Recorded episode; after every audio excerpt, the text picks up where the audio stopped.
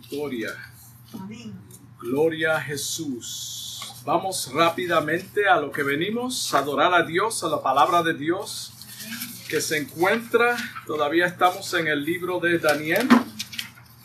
Alabado Dios. Daniel capítulo 5. Y vamos a leer versículos 6, 26, perdón, al 31. Daniel capítulo 5, versículo 26 al 31. Gloria a Jesús. Gracias por la oración. Ya hemos orado por la palabra. Vamos rápidamente a leer lo que dice la escritura. Esta es la interpretación del asunto. Mene, contó Dios tu reino y le ha puesto fin. Tequén, pesado has sido en balanza y fuiste hallado falto. Pérez, tu reino ha sido roto y dado a los medos y a los persas. Entonces mandó Belsasar vestir a Daniel de púrpura y poner en su cuello un collar de oro y proclamar que él era el tercer señor del reino. La misma, la misma noche fue muerto Belsasar, rey de los cardeos, y Darío de Media tomó el reino siendo de 62 años. Gloria a Jesús. Empezamos a leer de, aquí porque ya hemos abarcado bastante en el primer mensaje y en los primeros versículos. Por lo tanto, el domingo pasado nos quedamos en la parte de la historia donde aparecieron dedos, los dedos de Dios, y escribió un mensaje delante del calendario sobre, la, sobre lo encalado de la pared. Solo que dice la escritura. Sabemos que el candelabro era uno de los utensilios sagrados de la casa de Dios. Se conoce como el manora. Eso es lo que pusieron en esta pared. Este, este fue puesto frente a esta pared específicamente para esta ocasión. Ahí fue donde la colocaron. Encalado significa cal. Viene de la palabra cal. Y esto es un polvo blanco cristalino que se mezcla con agua, luego se usa para empañetar superficies o paredes. Es parecido a la tiza. So, hazte un cuadro de esta pieza que pertenece solamente a la casa de Dios, puesta en el lugar más blanco del salón posiblemente. Estos dedos comenzaron a escribir en la pared blanca unas palabras que nadie pudo leer ni interpretar. Y tiene que hacer, tenemos que hacer un, un, un paréntesis aquí, aquí. Nadie pudo leerla tampoco interpretarla. Eso quiere decir que no estaba en el idioma que ellos pudieron entender, porque nadie la pudo leer, ni menos interpretarla. El versículo 7 de la historia dice que el rey gritó en alta voz que hiciesen venir los magos, caldeos y adivinos. Y dijo, cualquiera que revele el escrito lo haré tercero en el reino. Lo haré tercero en el reino. Belsasar desesperadamente quería saber lo que estaba escrito. Él quería conocer qué es lo que dices lo que hay en esa pared. ¿Cuántas personas dentro de las congregaciones desesperadamente esperan que Dios les hable palabras positivas. Palabras positivas en forma de profecías a través de mensajes. Especialmente cuando el predicador es desconocido. Ahí es cuando la persona, Señor, háblame a, tus, a, través de tu siervo. Dame palabras. Ahora, imagínate en esta ocasión. Cuando el Señor trae palabras de reprensión o corrección descartamos o descartan el mensaje. No es lo que yo estaba pensando oír. Ese no es el mensaje que yo le pedí al Señor. Yo quería que el Señor me hablara algo positivo de la cual yo espero escuchar. Pero eso no fue lo que el Señor trajo. Dicen, esto no vino de parte de Dios. Por tanto, no es para mí. Se nos olvida que segunda de Timoteo capítulo 3 versículo 16 claramente dice que toda escritura es inspirada por Dios, sea buena o sea mala. Guste o no le guste a quien le caiga la palabra de Dios, es inspirada por Dios y tiene un propósito. ¿Cuál es ese propósito? Es útil para enseñar, para enseñar, para redarguir, para corregir, para instruir en qué? En justicia. Ese debe ser el punto del mensaje, no importa qué mensaje se esté predicando. Alégrate cuando el Señor te redarguye y reprende tu mala conducta a través de la palabra del mensaje. Debemos de darle gracias a Dios. Cuando el Señor habla de esa forma, como que no lo queremos aceptar. No espere que una mano aparezca en una pared de tu casa, en tu habitación, y te diga los planes que Dios tiene para ti o que el Señor tiene para tu vida. Hermano, no, no podemos depender de esto. Tenemos que instruirnos en la palabra de Dios para conocer el plan y el propósito de Dios para nuestra vida. ¿Qué paso voy a dar próximo? Hermano, Dios te dio inteligencia. No espere, Señor, doy un paso, no doy un paso. Hermano, no, tenemos que orar siempre. So, no podemos esperar que aparezca milagrosamente una mano en nuestra habitación escriba lo que tenemos que hacer. Todo está ya escrito en la palabra de Dios, todo, hermano. Todo está escrito en la palabra de Dios. Mi vida ya fue escrita en la palabra de Dios. La pregunta es, si el rey no entendió el escrito, si no lo entendió, ¿por qué?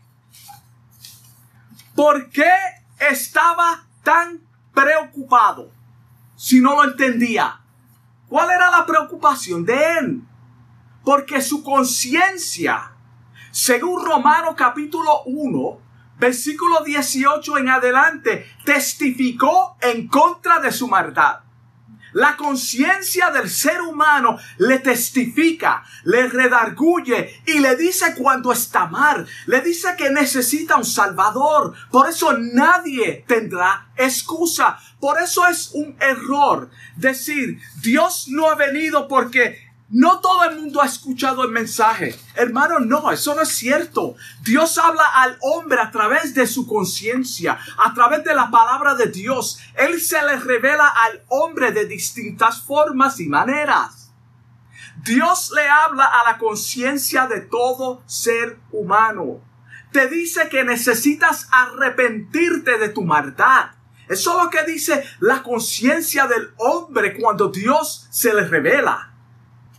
Belsasar necesitaba la luz divina para entender el mensaje sublime que Dios, a través de Dios, de lo que Dios escribió en esa pared. So necesitaba la ayuda divina, la revelación que solamente viene a través del Señor. Ningún impío estaba autorizado interpretar lo que Dios había escrito sino el siervo de Dios, quien él iba a usar otra vez de una manera poderosa y se iba a dar a conocer a este rey malvado y burlón. Date cuenta que el propósito de todo este libro es Daniel hablando a los reyes, reprendió a Belsasar, reprendió a Nabucodonosor. El Señor lo usó para estas ocasiones específicas y ahora Dios lo iba a usar otra vez. Se cumple en el rey y sus sabios la escritura que dice en Primera de Corintios capítulo 2 versículo 14, el hombre natural no percibe o no puede entender las cosas que son del Espíritu de Dios. ¿Qué fue lo que fue escrito en la pared? Lo que ellos no entendían, pero Dios tenía a su siervo ya preparado para esta ocasión.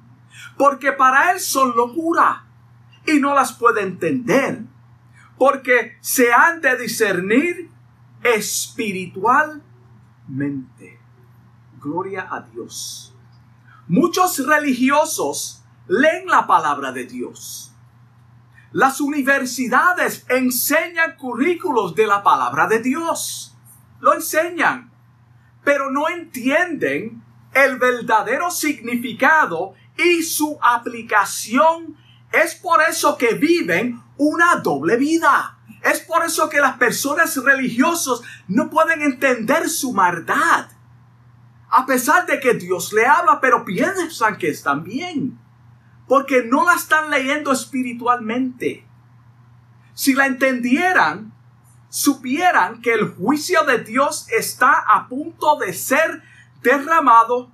Sin embargo, siguen viviendo como si Él no existiera. Siguen en sus falsedades. Primera de Tesalonicenses capítulo 5 versículo 3 dice, cuando digan paz y seguridad, entonces vendrá sobre ellos, vendrá destrucción repentina. Cuando nosotros tenemos una falsa seguridad en lo que sea, ahí donde viene la destrucción. Esto fue exactamente lo que, ven, lo que vamos a ver en esta historia, estaban bien confiados. Y ya explicamos cómo era la ciudad, cómo eran los muros, la altura, ya explicamos todo eso. Es interesante ver que la única vez, y esto es importante, no lo digo en forma de crítica, que muchos claman a Dios o piden el servicio de un cristiano es cuando las cosas están fuera de su control. Ahí es cuando entienden que necesitan una ayuda divina. Es solamente los problemas. Y lo vamos a ver en esta historia. Date cuenta que la gente no quiere saber nada de Dios. Pero tan pronto ocurre algo en sus vidas, rápidamente quieren a Dios. Cuando las torres de Nueva York fueron destruidas, que fueron derrumbadas, la nación entera era religiosa. Las iglesias estaban a capacidad y la gente no cabían.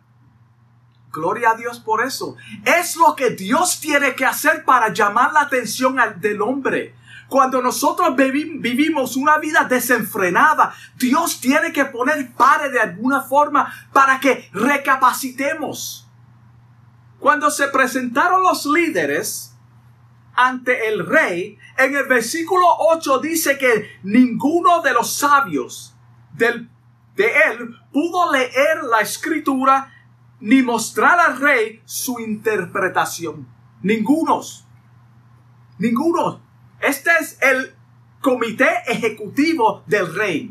Y no pudieron entender porque era divino. Dios fue quien escribió esas palabras?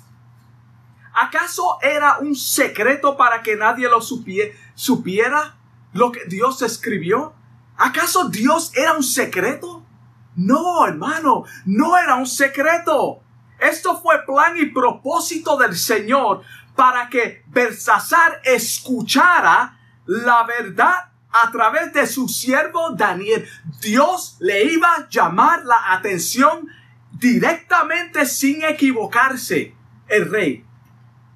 En unos cuantos, en unas cuantas horas, unas cuantas horas, Dios iba a posicionar nuevamente al profeta en el liderazgo como uno de tres gobernadores en el palacio. Por tanto, bajo un nuevo imperio y una nueva administración que estaba a punto de conquistar a Babilonia. La escritura que Dios habló a través de la estatua estaba siendo cumplida. Dios tiene un día específico para cada uno de nosotros. Belsasar se iba a, a enterar a través de esta escritura que Dios pronunció juicio sobre él personalmente y le iba a mostrar que no había muralla por más gruesa o alta que sea que el Señor no pueda penetrar.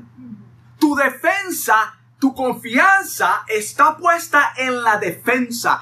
Ya tú te burlaste de mí. Sacaste lo sagrado que tú, que, que, que Nabucodonosor no se atrevió tocar. Y tú, siendo un burlón, lo sacaste en forma de burla. Ahora yo voy a poner fin a tu reinado. En esta hora te pregunto, ¿en quién y en qué está poniendo tu confianza? ¿En qué y en quién está puesta tu confianza? Si no está puesta en el Señor, permíteme citarte una escritura en Hebreos capítulo 13, versículo 6, que lee de la siguiente manera. El Señor es mi ayudador. No temeré lo que me pueda hacer el hombre. Eso es lo que dice esa escritura. Salmo 32, 7. Mira cómo dice, tú eres mi refugio. Tú me proteges del peligro y me rodeas con cánticos de liberación. Sela. Gloria a Dios. Toma una, una pausa de tus temores y refleja en la protección divina del Señor en tu vida. Toma una pausa y refleja. ¿Por qué me está aconteciendo esto? Señor, ¿cuál es tu plan y cuál es tu propósito? ¿Por qué tú me tienes metido en la olla de fuego en estos momentos? No trates de resolver las batallas espirituales con defensas humanas. Acuérdate que el rey está dependiendo en qué? En la defensa humana. Él sabe que afuera hay un ejército tratando de penetrar la ciudad. Él lo sabe. Gloria a Dios por las mujeres que describe Proverbio 31.10.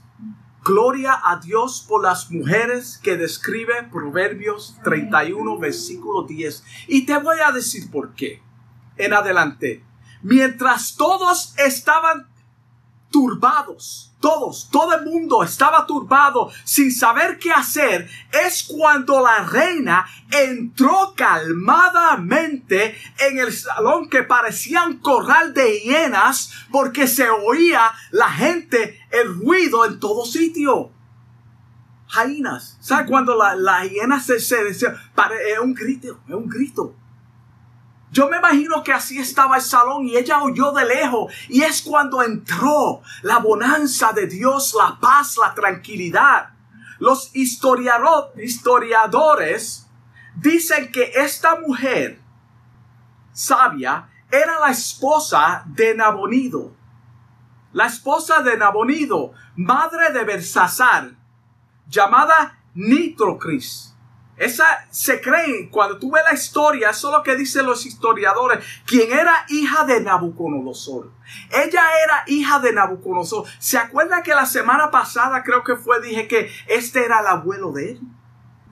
Quiere decir que Nabucodonosor era abuelo de Belsasar, por parte de madre. Cuando ella entró, vio al rey desorientado, confundido, temblando de miedo. Ah, esta es la situación que había en ese momento. Nadie sabía qué hacer.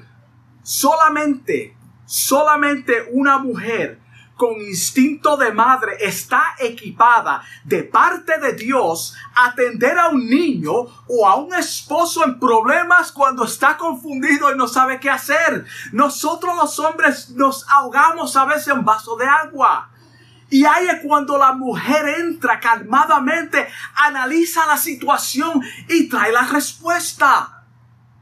Eso es lo que dice la palabra de Dios y te lo voy a citar. De acuerdo a Génesis capítulo 2 versículo 18, ella es ayuda idónea. Ella es ayuda idónea que, está, que trae estabilidad al hogar. Wow. Gloria a Dios.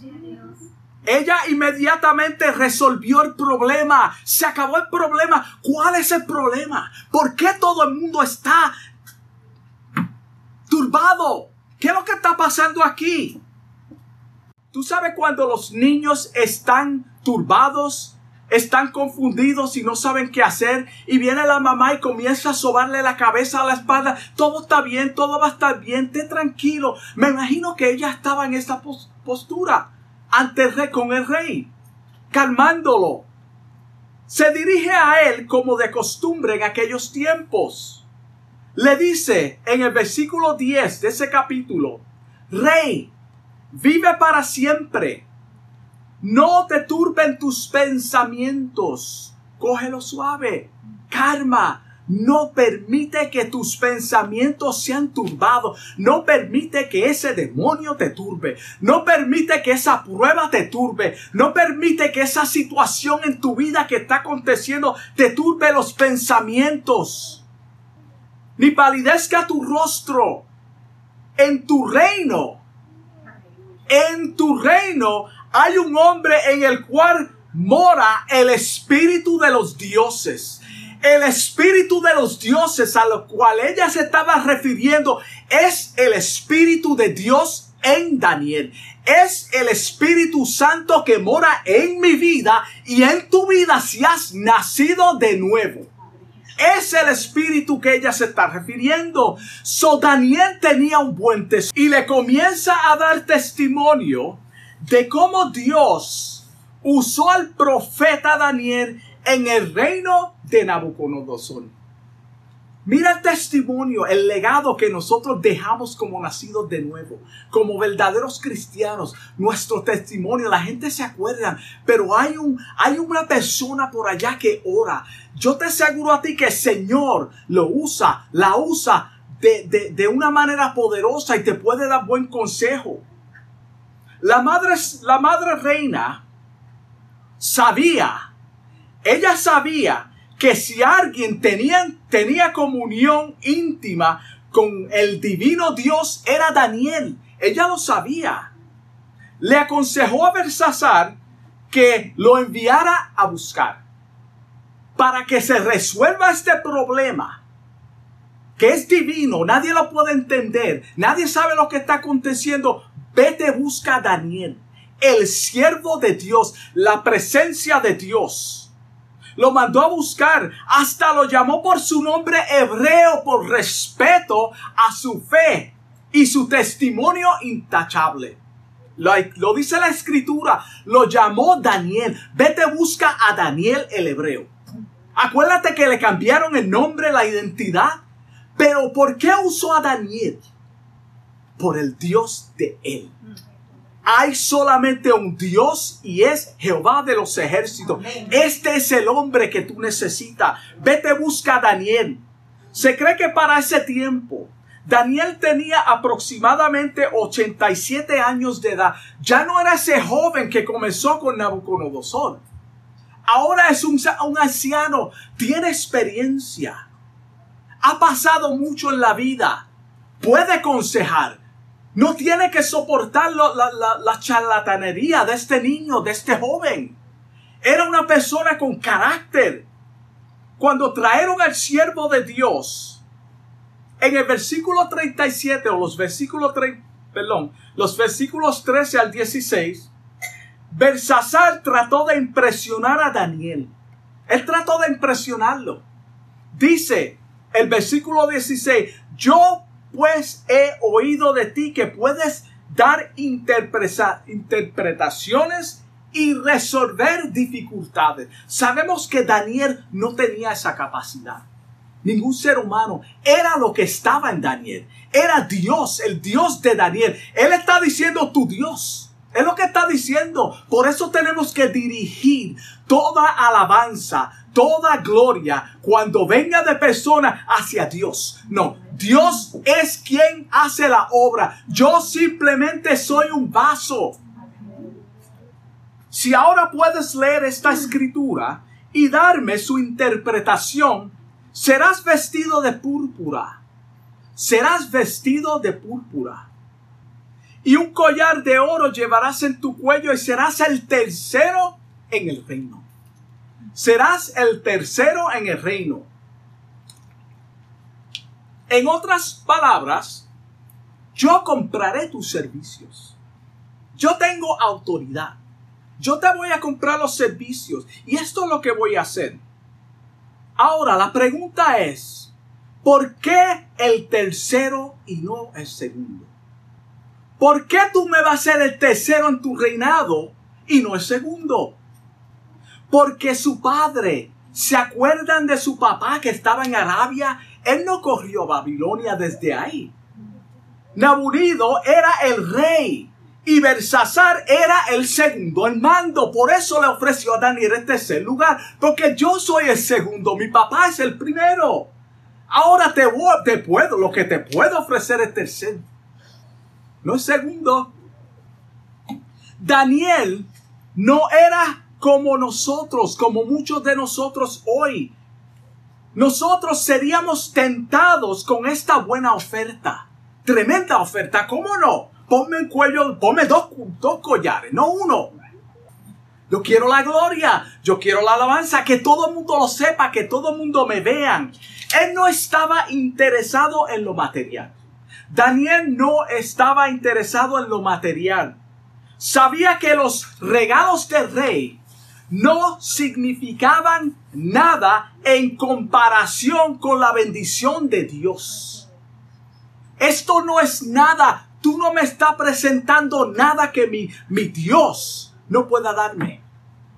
La gracia del Señor en su vida a través de todos estos años era suficiente. Acuérdate que Dios trajo a este Daniel, que es un anciano desde joven, y él vio la mano de Dios, él vio la gloria de Dios.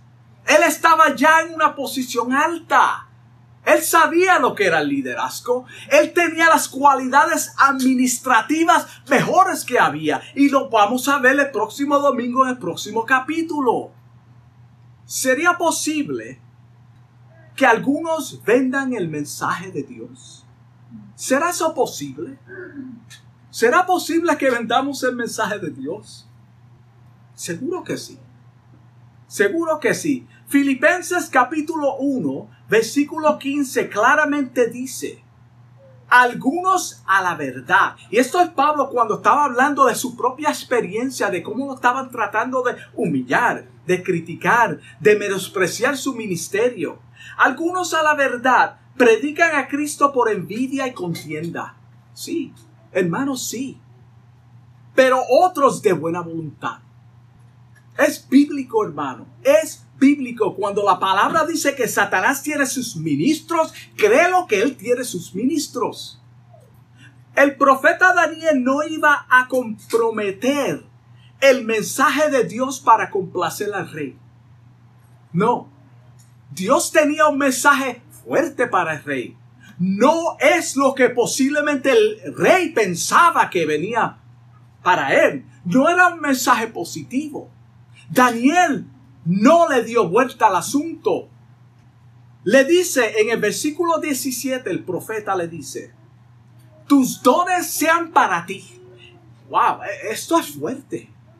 Tus dones sean para ti. Quédate con tus regalos y da tus recompensas a otros. Yo no lo necesito. Tú no me puedes comprar. Pero te voy a decir, de parte de Dios, lo que dice la escritura, porque es de Dios, viene de Dios y Dios tiene un mensaje para ti. Le daré la interpretación. Pero antes de leer la escritura y darle la interpretación, Daniel le dio un tremendo sermón usando a Nabucodonosor como ilustración. Antes, hermano, por eso tenemos que predicar la palabra de Dios. La palabra de Dios me ministra primero a mí. Me habla primero a mí, me corrige primero a mí. A veces yo predico de, de, lo que el Señor está haciendo en mi vida también. Porque todos necesitamos ser corregidos, disciplinados, instruidos. Le advirtió de su orgullo y el pecado, por eso Dios juzgó, lo juzgó con severidad a Nabucodonosor le habló de su orgullo. Acuérdate que él le va a dar una cátedra, cátedra de lo que hizo su abuelo y por qué Dios lo corrigió. El orgullo. Daniel le dice en el versículo 22, tú sabes todo esto. Tú sabes lo que le pasó a Nabucodonosor.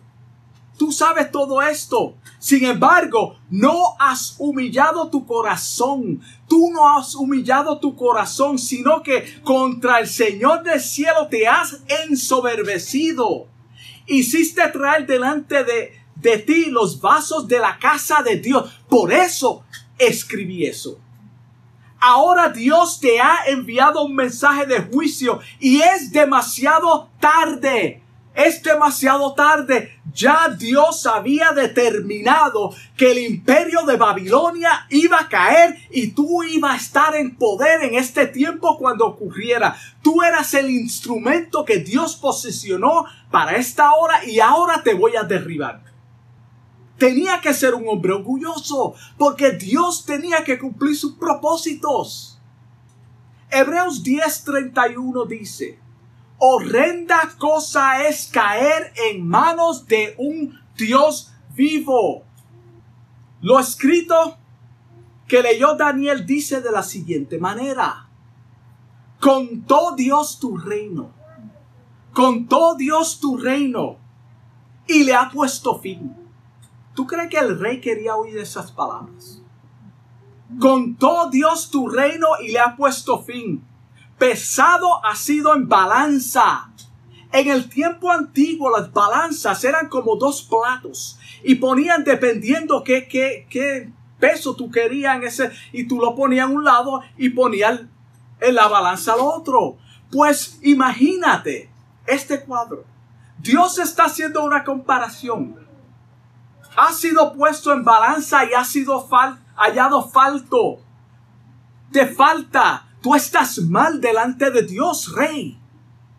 Tu reino ha sido roto y dado a los medos y los persas. Ya Dios se lo dio a los medos y los persas. Hasta aquí llegó tu reinado juntamente con la cabeza de oro o el león, lo cual es el imperio de Babilonia. Uno y lo mismo. Dios puso fin al imperio de Babilonia. Y él lo dijo antes. El libro de Isaías de Jeremías todo lo describe. El profeta Jeremías describió en su libro capítulo 50, versículo 1 al 20, la derrota de Babilonia. Ella escribió esto. Él escribió la derrota de Babilonia. Cuando tenga tiempo en su casa, léete ese capítulo completo. En los versículos 21 al 46 de ese capítulo, habla de la desolación. Habla de la desolación. El versículo 3 de ese mismo capítulo dice que Babilonia sería atacada del norte por los reinos de Medos, de los Medos. So ya Dios había escrito esto. En el capítulo 51 de Jeremías, no estoy, estoy tratando de no entrar mucho en las profecías porque adquiere más. El capítulo 51 de ese mismo libro de Jeremías, capítulo 51, versículos 53 y 54, dice que Babilonia iba a confiar en sus murallas. Eso lo dice, no, no es que yo estoy, lo dice. Que Babilonia iba a confiar en sus murallas tal como lo relata Daniel capítulo 5. Esto es lo que está aconteciendo en esta historia. Cuando Dios desde Génesis hasta Apocalipsis escribió el plan y el propósito de la humanidad y del mundo, tengo por cierto que va a acontecer. Hermano, no leas la Biblia como un libro simplemente de historia. En el capítulo 51 de Jeremías, versículo 1 en adelante, Jeremías escribió sobre el destino de Babilonia. Ya pronto, ya pronto, el tiempo señalado por Dios del regreso de los judíos a Jerusalén estaba por aproximarse. Acuérdate que Dios le hizo una profecía y la estaba cumpliendo. Y este era el propósito. Ya Daniel es un anciano. Él vio cuando los primeros refugiados volvieron a Jerusalén. Ya, Dios estaba cumpliendo su profecía. Entonces mandó Bersasar vestir a Daniel de púrpura. Acuérdate que Daniel no, él no estaba interesado, pero Dios tenía un propósito. Daniel estaba en una posición de liderazgo cuando conquistaron y tenía que ser de esa forma y le pusieron un collar de oro en su cuello y proclamaron que él era el tercer señor del reino, el tercer señor.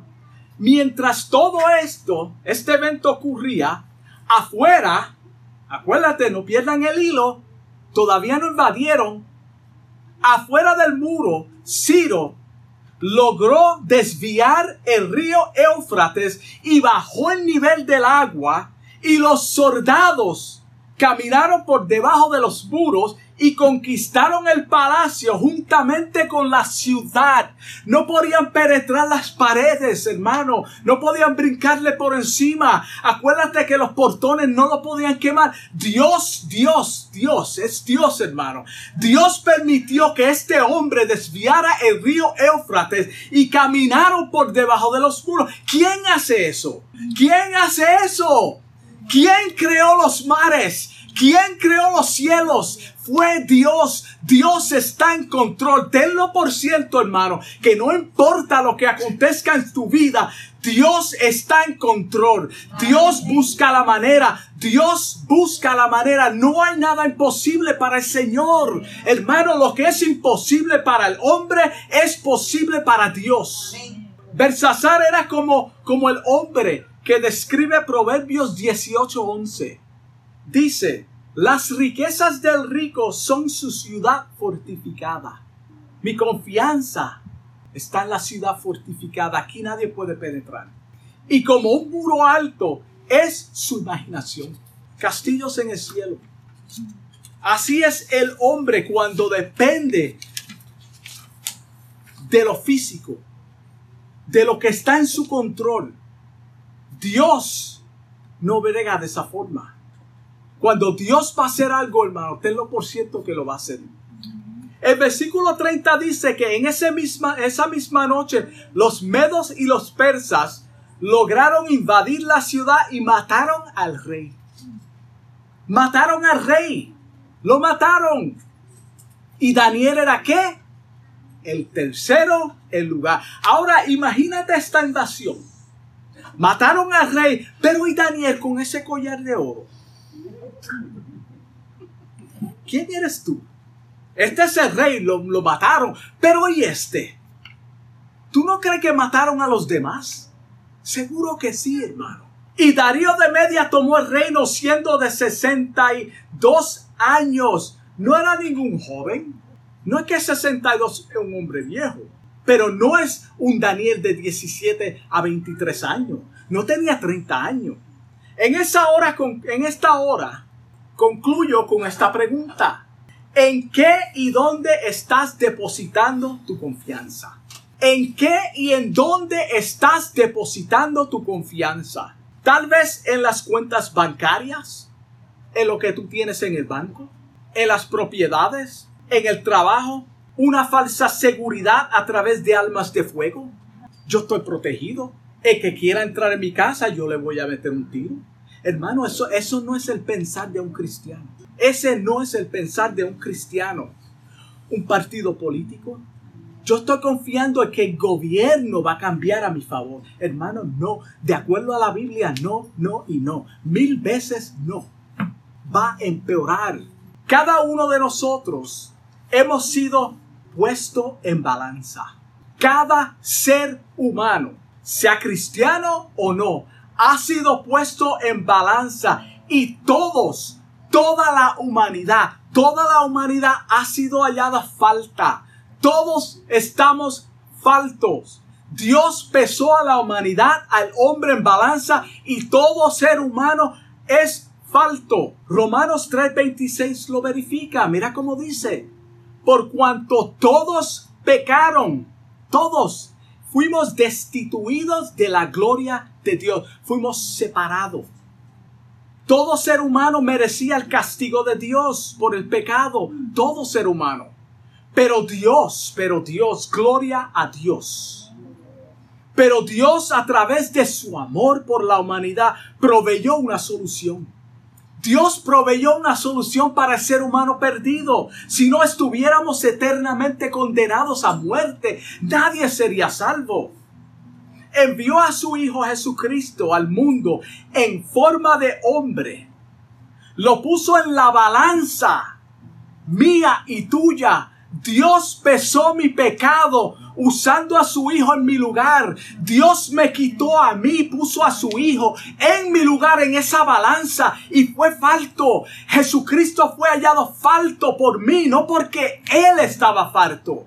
Él tomó mi culpa, Él tomó tu culpa, Él fue pesado a favor nuestro. Su justicia fue atribuida a nosotros. Él se puso en esa balanza y yo estoy puesto en su lugar en la balanza. Por tanto, Dios nos ve a través del sacrificio de Jesucristo justos. Amén, gloria a Dios.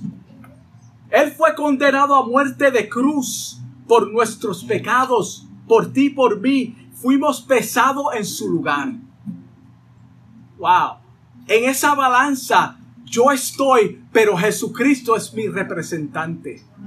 Mis pecados son borrados porque Jesucristo tomó mi lugar. Jesucristo tomó lugar, tu lugar. Jesucristo quiere tomar tu lugar si tú no has aceptado. Si tú no eres cristiano, un nacido de nuevo. Jesucristo quiere tomar tu lugar.